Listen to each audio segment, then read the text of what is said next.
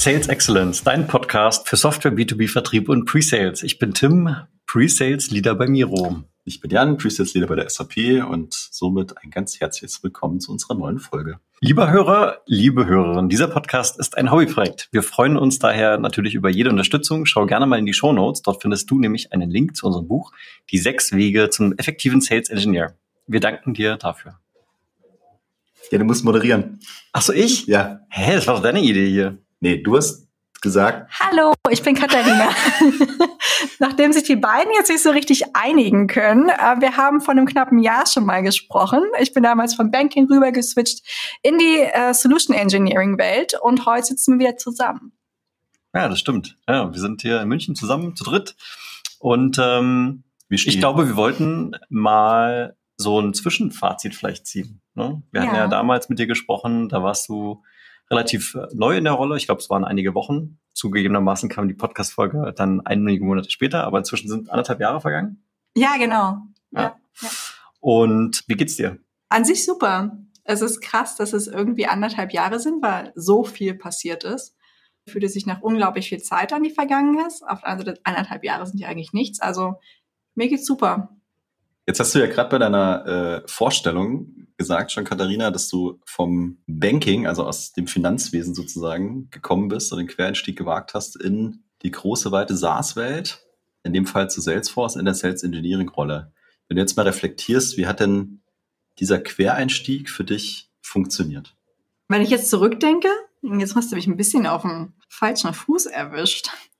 Aber wenn ich so zurückdenke, wo ich damals am meisten beeindruckt war und auch nach wie vor eigentlich ziemlich doll beeindruckt bin, war die, die Transition sozusagen von einer, halt, wie du sagst, das Banking-Rolle, ne, in die Pre-Sales-Rolle durch die lange Onboarding-Zeit, wie viel Zeit mir wirklich gegeben wurde, mich zum einen mit dem Unternehmen vertraut zu machen, aber vor allen Dingen mit den Produkten. Natürlich jetzt im Nachgang macht es natürlich unglaublich Sinn, sich erstmal mit den Produkten richtig vertraut zu machen, um das Wissen sich anzueignen um dann unsere Kunden richtig beraten zu können. Aber das war so der größte Wow-Effekt, nachdem ich eigentlich vorher immer daran gewöhnt war, in eine neue Rolle zu kommen, direkt reingestupst zu werden, nach dem Motto, spring ins Wasser und lern schwimmen. Das war auf jeden Fall nicht so ähm, in meiner Solution Engineering Transition, was es mir auch deutlich leichter gemacht hat und mir auch ein Stück weit die Angst genommen hat vor dem ersten Kundenkontakt.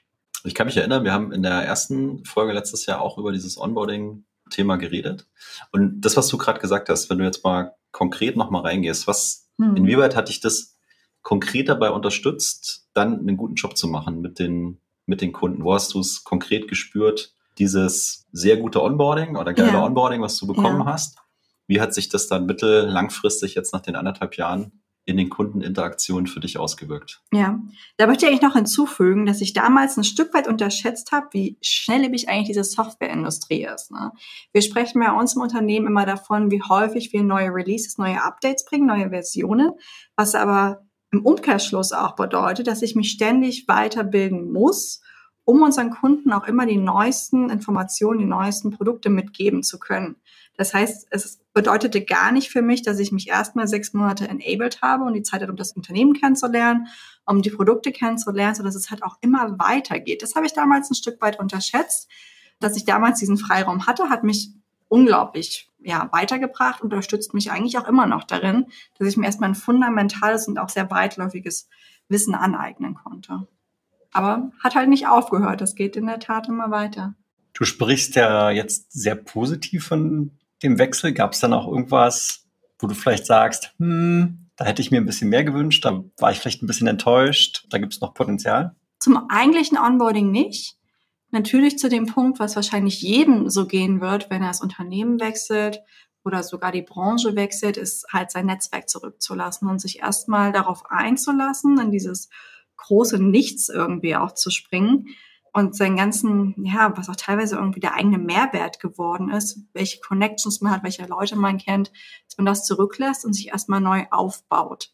Deswegen der eigentliche Onboarding-Anteil hinsichtlich Produkte, Unternehmen kennenlernen nicht, aber dieser Sprung ins Ungewisse und gefühlt auch in einen geringeren Marktwert fürs Unternehmen, dass man halt sein Netzwerk zurücklässt, Das hat mich damals schon sehr umgetrieben. Hat sich aber überraschenderweise trotz dieser Corona-Situation und trotz des ganzen Homeoffice recht schnell wieder ergeben, dass man doch sehr schnell oder dass ich sehr schnell mein Netzwerk wieder aufbauen konnte in der neuen Organisation. Was hast du gemacht oder wie bist du damit umgegangen, dass du so schnell dann wieder ein neues, gutes Netzwerk gefunden ja. hast? Ich muss dazu sagen, bei uns ist es ziemlich easy. Ich bin auch sehr dankbar dafür, dass man immer wieder mit neuen ähm, Kollegen zusammenkommt, in neuen Teams zusammenkommt, neuen Account-Teams zusammenkommt und sehr schnell zueinander findet und dann einfach, ja wirklich, klingt super banal, aber einfach über diese One-on-One-Chats oder One-on-One-Video-Calls sich da einen Austausch aufbaut. Es gibt ja auch da strukturiertere Varianten, wie man da ja so einen Kaffeeklatsch virtuell machen kann. Ne?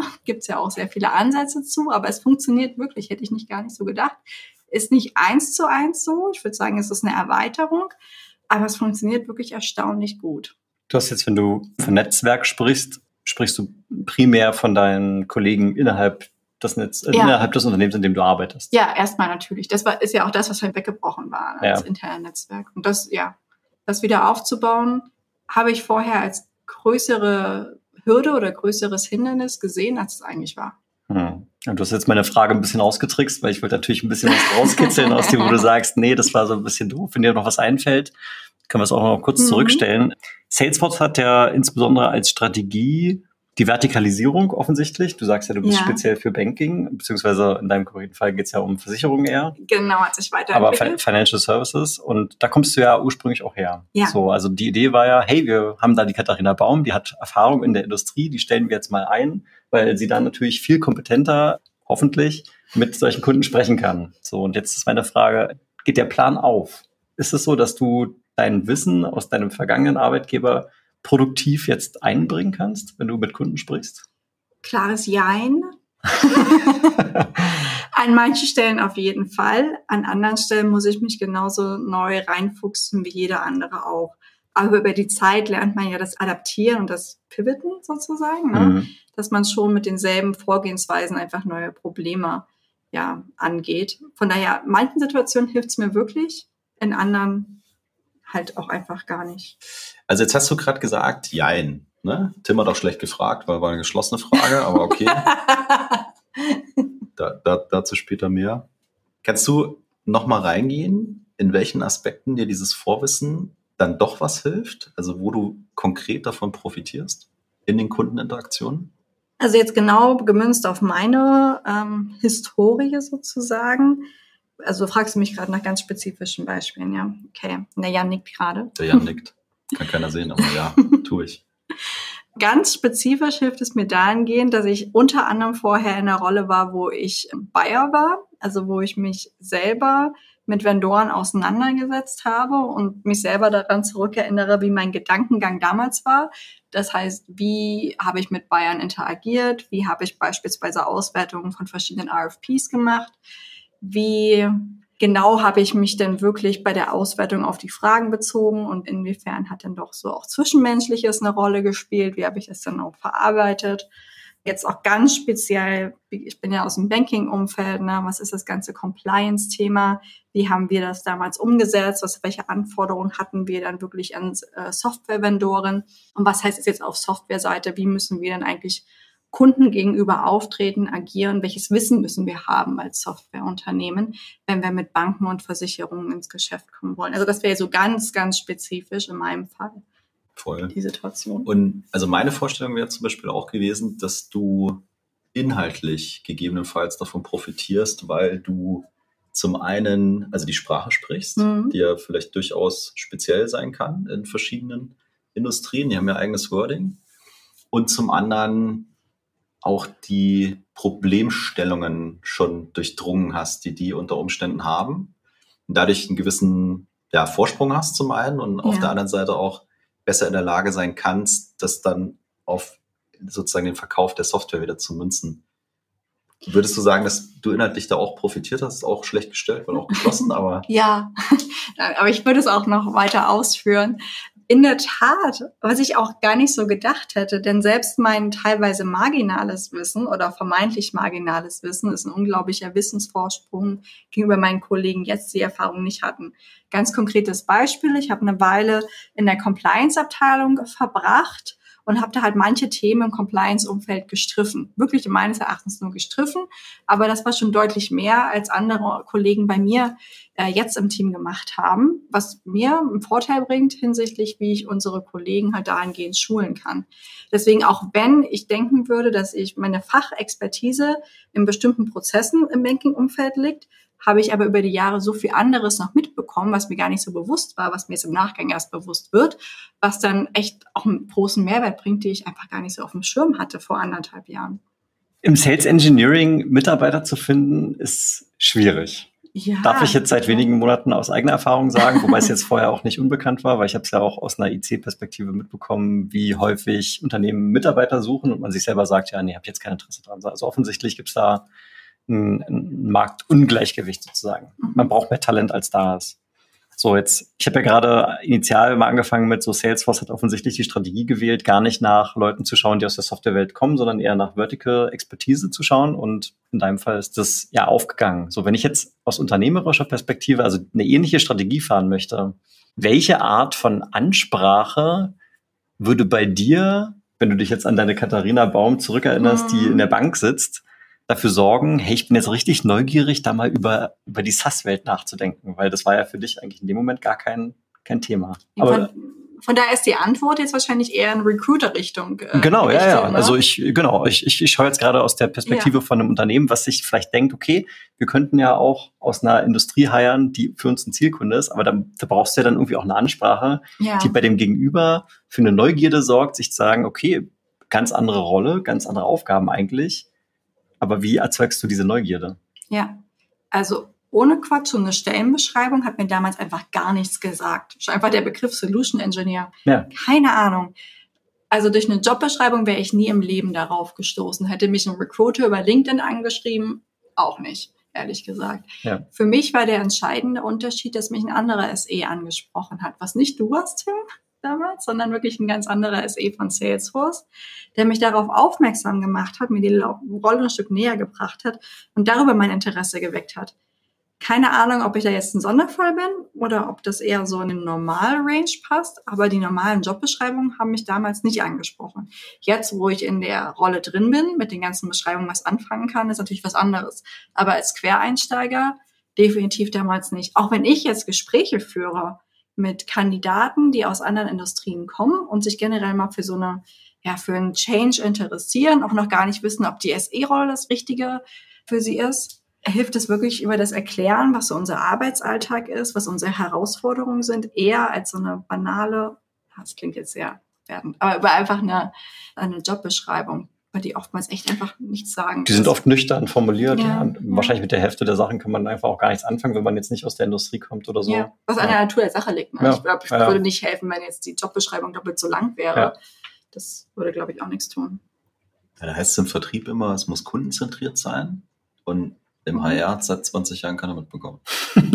ja, aber hier ist ja das Bin, die Frage ist, wer ist der Kunde? Ja? Richtig. Von daher müsste man im Prinzip wenn man den Gedanken konsequent fortsetzt, die Stellenbeschreibung so formulieren, dass jemand, der im Banking arbeitet, jetzt um bei dem Beispiel zu bleiben, auch versteht, aber gleichzeitig klar macht, hier geht es jetzt um Softwareverkauf und eben nicht um ja, ja aber das ist ja was, was sie gesagt hat. Also ja. du hast gerade gesagt, der andere SE hat mal dir inhaltlich erklärt, was da abgeht ja. und hat ja. dann auch damit irgendwann die Lust und das Interesse gewirkt. Und so müsste ich ja dann aus Recruiting-Sicht auch an so eine Stellenausschreibung oder an das Advertising für dieses Thema reingehen, mir ganz gezielt überlegen, hey, ich will Quereinsteiger aus Branche ABC haben. Wie muss ich, welche Ansprache muss ich wählen, ja, damit die dafür Begeisterung erzeugen? Was mich aber jetzt auch an, zu der Frage an euch eigentlich führt, wie ist es denn bei euch? Werden neue Stellen gehired auf Basis von welche Leute angesprochen wurden durchs Recruiting oder eher durch Referrals, dass andere SEs bei euch im Team Leute mitgebracht haben, die Interesse haben? Habt ihr da ein Bauchgefühl für, wie die Aufteilung so ist? Also, ich weiß nicht, wie repräsentativ das ist, aber jetzt bei uns bei Miro ist es tatsächlich so, dass extrem viele Mitarbeiter durch Referrals reinkommen und also ja. 50 Prozent so ungefähr in die Richtung geht es. Und die anderen 50 Prozent kommen durch aktives äh, eigen, eigenes Sourcing, ja. teilweise mit Recruitern, teilweise durch unsere eigene HR-Abteilung. Bei euch, bei Sub?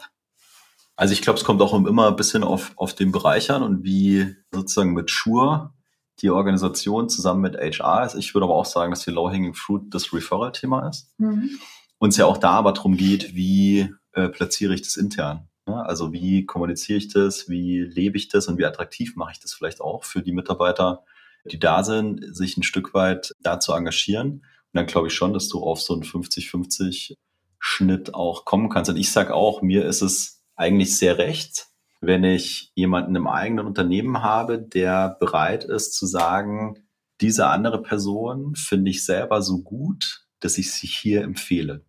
Also, weil die hat ja schon mal dem sein Approval mindestens, ne? dass der sagt, also dich kann ich mir hier vorstellen, weil du machst dich ja als Mitarbeiter ja. auch irgendwann vielleicht unseriös oder ein Stück weit auch lächerlich, wenn du da irgendjemanden anschleppst, der halt einfach überhaupt nicht geeignet ist oder überhaupt nicht aufs Profil passt oder was auch immer. Also da hast du ja vorher selber schon Gedanken gemacht. Das heißt, da sind viele Filter schon gelaufen.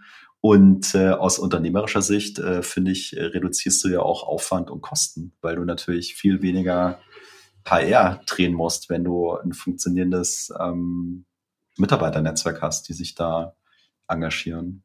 Finde ich auch immer noch beeindruckend im Vergleich zu meinen Erfahrungen vorher, wo das Referral-Thema eigentlich sehr untergeordnet war, wie prominent und dominant das eigentlich jetzt bei uns im Pre-Sales ist.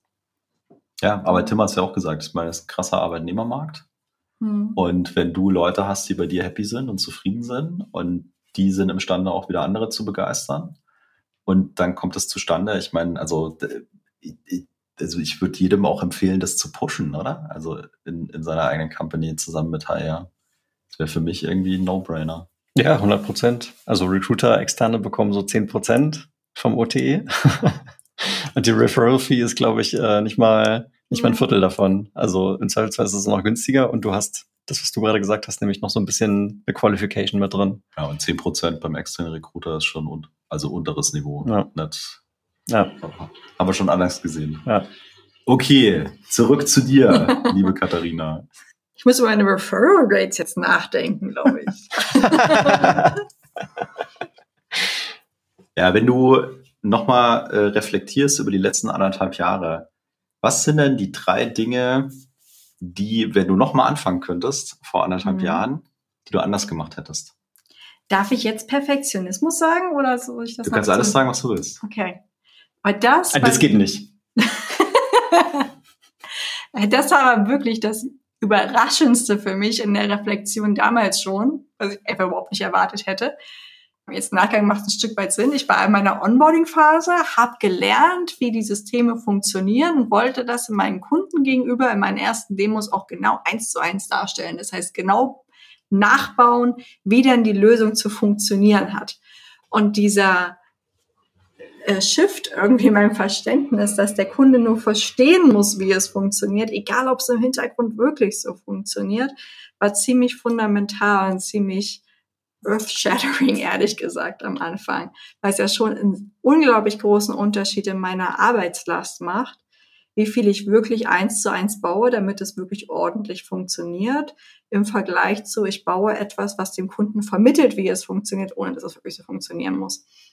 Dieser Perfektionismus-Anspruch, ich nenne das jetzt gerade so, auch wenn es vielleicht noch ein Stück weit abweicht von Perfektionismus, ähm, dahingehend, dass ich ja die technische soll ich sagen, das technisch richtig darstellen will. Das war so das Größte. Wenn ich jetzt zurückgehe, hätte ich mir gewünscht, das vielleicht einen Zacken früher noch auf dem Schirm zu haben. Das hätte mir bestimmt einige Stunden, vielleicht auch Wochenenden gespart. Auf der anderen Seite vielleicht ist es wirklich eine Lernkurve, die jeder durch, durchlaufen muss. Aber das war so das Größte an, an Lernwerten, die ich hatte. Das andere, wo ich ein Stück weit überrascht war, war, am Punkt Anfang, zwei. Punkt zwei, ja, genau. Okay. Das andere wäre jetzt Punkt zwei, wo ich am Anfang dachte, krass, wie kann ich denn eigentlich Kunden wirklich beraten? Die werden bestimmt so abgedrehte Probleme haben und unglaublich große Herausforderungen. Wie kann ich denn da als kleines Licht wirklich einen Mehrwert bringen? Imposter-Syndrom.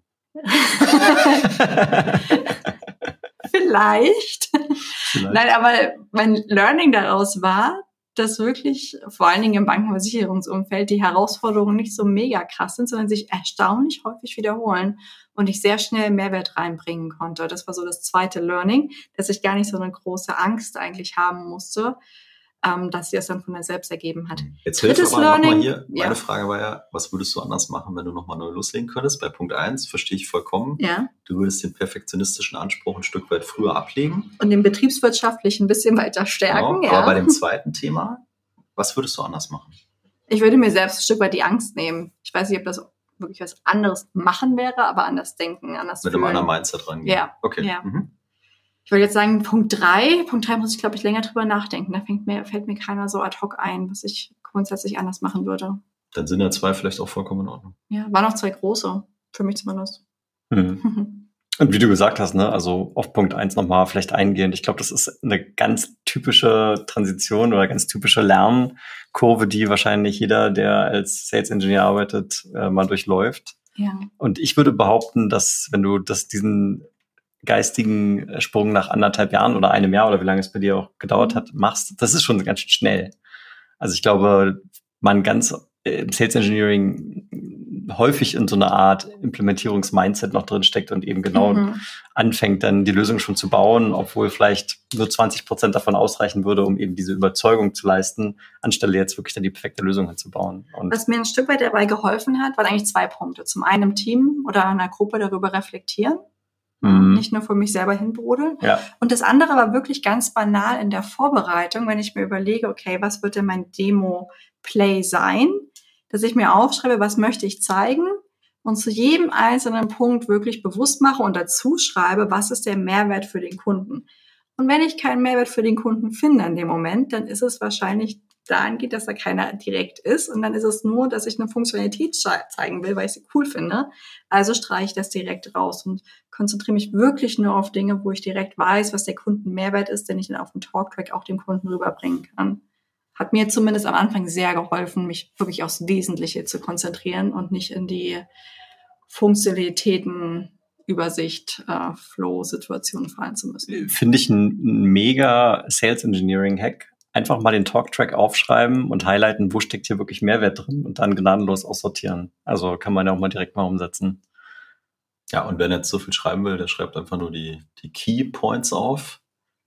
Weil es gibt viele Leute, die schreiben die ganzen Sätze auf. Ne? Ja, also das, macht, das wäre das wär ich so, ja. Ich will das, das gar nicht. Schreiben den ganzen Track runter. ja. Und das ist vielleicht auch vielleicht zum Einstieg ja. eine super coole. Was ja auch nicht heißt, dass Geschichte. man das dann Wort für Wort so sagt. Ne? Genau. Aber einfach Weil es Sicherheit reinbringt. Aber wenn du dann vielleicht eine gewisse Sicherheit auch hast, dann sagst du vielleicht, okay, jetzt schreibe ich mir nur noch meine Keywords oder Buzzwords auf und ja. ich bin schon so sicher, wenn ich das Buzzword sehe, dann baue ich halt dann spontan einen Satz drumherum, der, der Sinn ergibt. Also ich glaube, auch da gibt es verschiedene Abstufungen, wie viel Aufwand du dafür treiben musst. Ja. Aber so eine Bullet Point Geschichte und was du gesagt hattest mit sich mal bewusst zu machen, warum zeige ich das eigentlich, welchen Business-Mehrwert liefert das und wenn es, dann kann ich es auch weglassen, weil dann braucht dann auch keiner in dem Moment.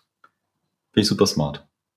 Vielleicht direkt an dem äh, angeschlossen so eine Skalierungsfrage. Das sind auch Themen, die mich gerade extrem beschäftigen bei uns. Wenn du so ein Asset erstellst und sagst, ich habe hier eine Demo gebaut und jetzt, mhm. ich nenne das jetzt mal so ein wie soll ich nennen, ein, ein Demo-Klickpfad-Dokument oder sowas, mhm. wo du sagst, okay, hier zeige ich jetzt diesen Screen, dann schreibst du vielleicht auf, wo du als nächstes klickst und dann schreibst du parallel dazu auf, was du dazu sagst. Ja. Entsteht daraus ein Asset, was du direkt mit den Kollegen teilst oder ist es so spezifisch, dass es eigentlich keine weitere Anwendung findet? Wo sortiert ihr euch da? Gute Frage. Oftmals ist mein Anspruch, dass ich sage, geil, da muss man Asset draus machen. Asset im Sinne von wiederverwertbar, nicht kundenspezifisch, ja. sondern halt generisch, was wir halt zukünftigen Kunden auch einfach teilen können, mangelt oftmals einfach an meiner Zeit, dass ich es einfach nicht unterkriege. Wobei ich sollte vielleicht nicht sagen Zeit, sondern Priorisierung, wenn ich ja. ganz ehrlich bin. Da muss ich mir auch in der eigenen Nase fassen könnte man wahrscheinlich noch mehr teilen im Nachgang. Es wäre natürlich auch interessant zu wissen, wie oft wird es dann genutzt und wie oft hat es auch wirklich Mehrwert. Das ist nämlich eine andere Sache. Jetzt komme ich doch noch drauf. Auf so ein Learning aus dem letzten Jahr, wie oft ich Demo-Videos für Kunden gemacht habe, wo es dann während des Demo-Termins heißt, cool, könnten wir das nochmal als Video haben, dann können wir das intern teilen. Dann nehme ich das auf, investiere auch ausreichend Zeit da rein, ne?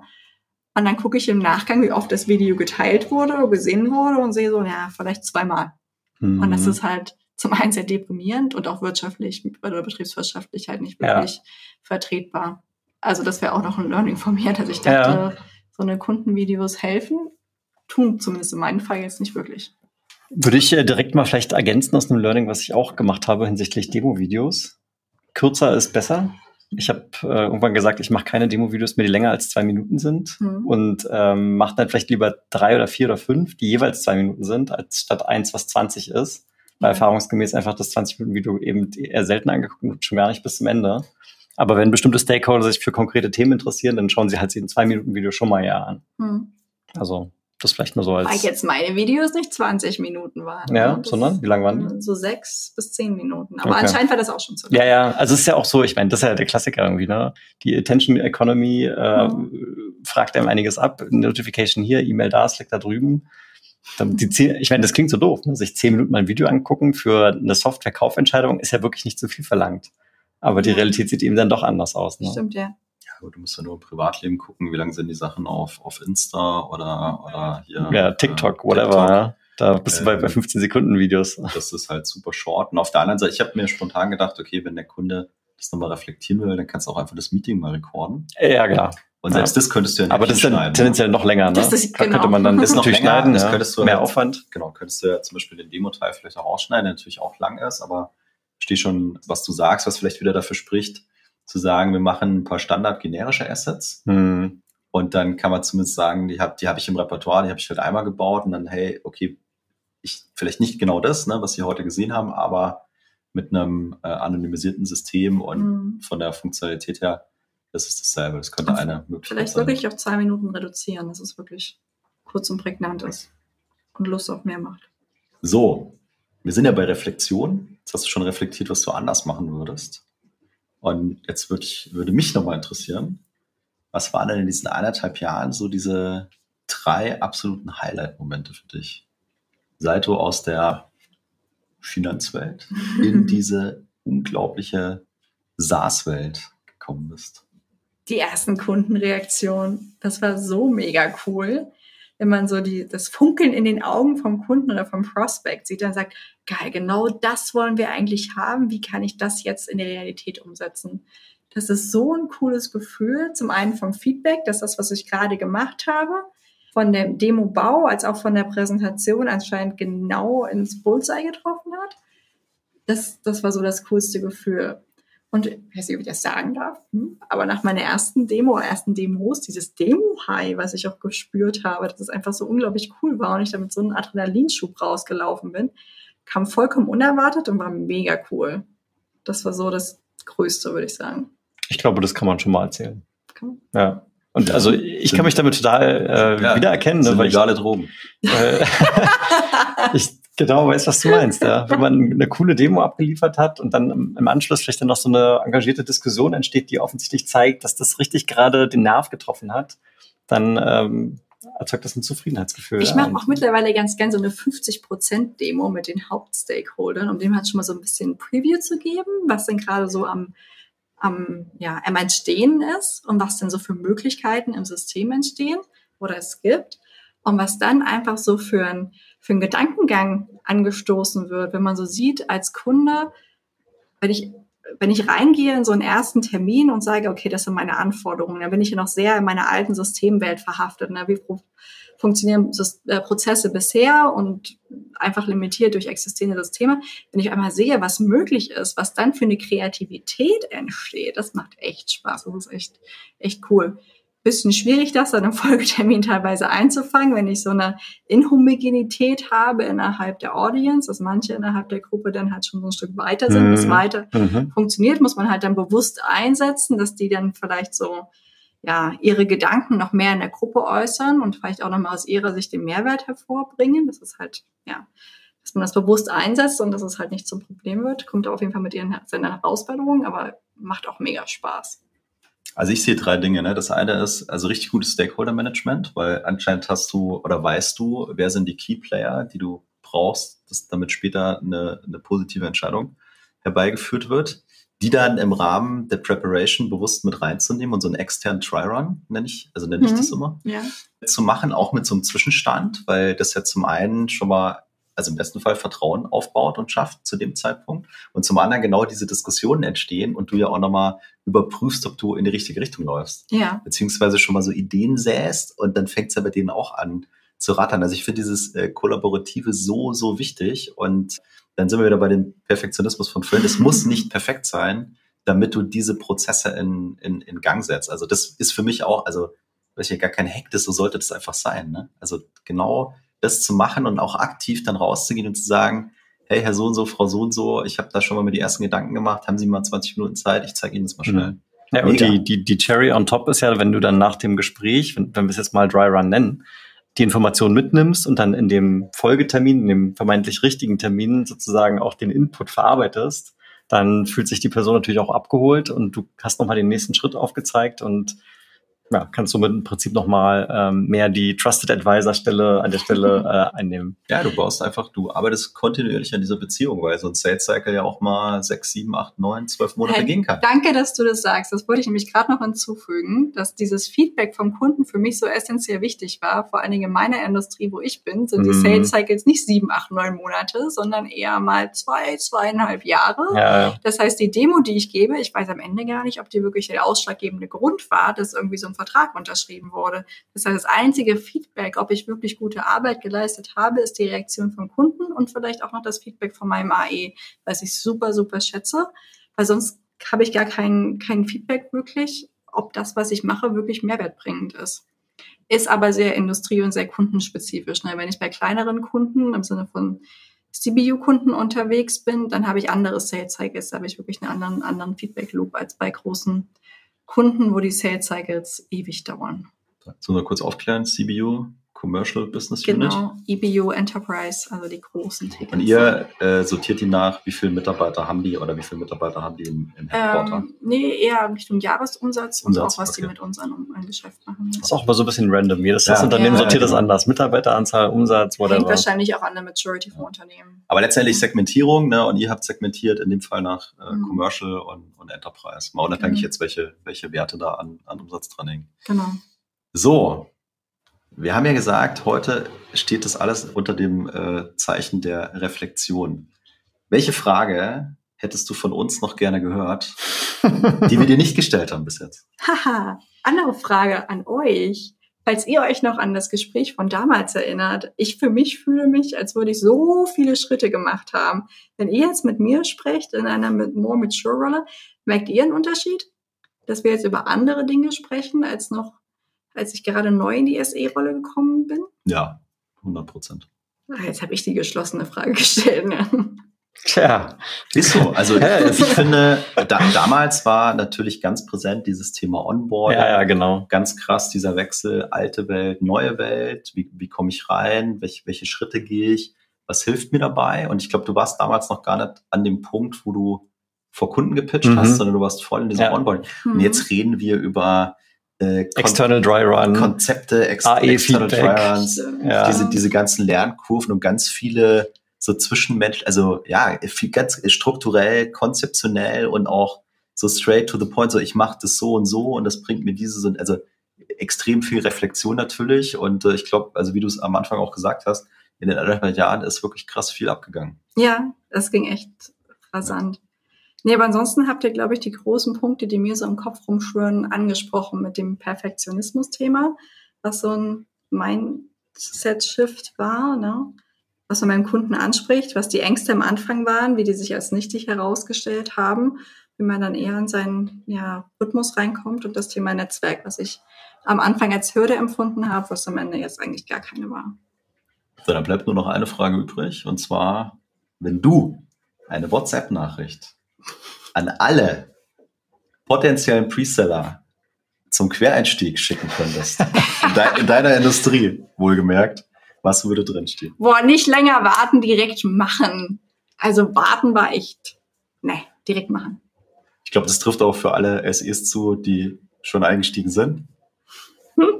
Don't wait, just do it. Tim, irgendwelche famous last words? Nee, ich find's cool, dass wir hier zu dritt mal äh, zusammengekommen sind wieder. Danke für den Recheck-in jetzt nach anderthalb Jahren. Vielleicht äh, machen wir noch mal einen dritten Check-in, wenn noch mal wieder ein bisschen Zeit vergangen ist und du uns äh, weiter von deinem Pfad auf dem Sales Engineering äh, Weg erzählen kannst. Ähm, schön, dass du wieder dabei warst. Hat mich sehr gefreut. Dankeschön. Mega, mega, mega. Und ich würde sagen, wir machen noch eine Folge zu Perfektionismus. Deep Dive dann diesmal. Ja. Wo kommt es her? Warum, wieso, weshalb? Und was kann man dagegen tun? Wieso, weshalb, warum? okay, alles klar. So, das waren für dich Jan und Tim im Sales Excellence Podcast. Das ist dein Podcast für Software B2B Vertrieb und Pre-Sales. Wenn du mit uns in Kontakt treten möchtest, dann findest du uns natürlich bei LinkedIn. Schön, dass du wieder mit dabei warst und bis zum nächsten Mal. Ciao, ciao. Bye, bye.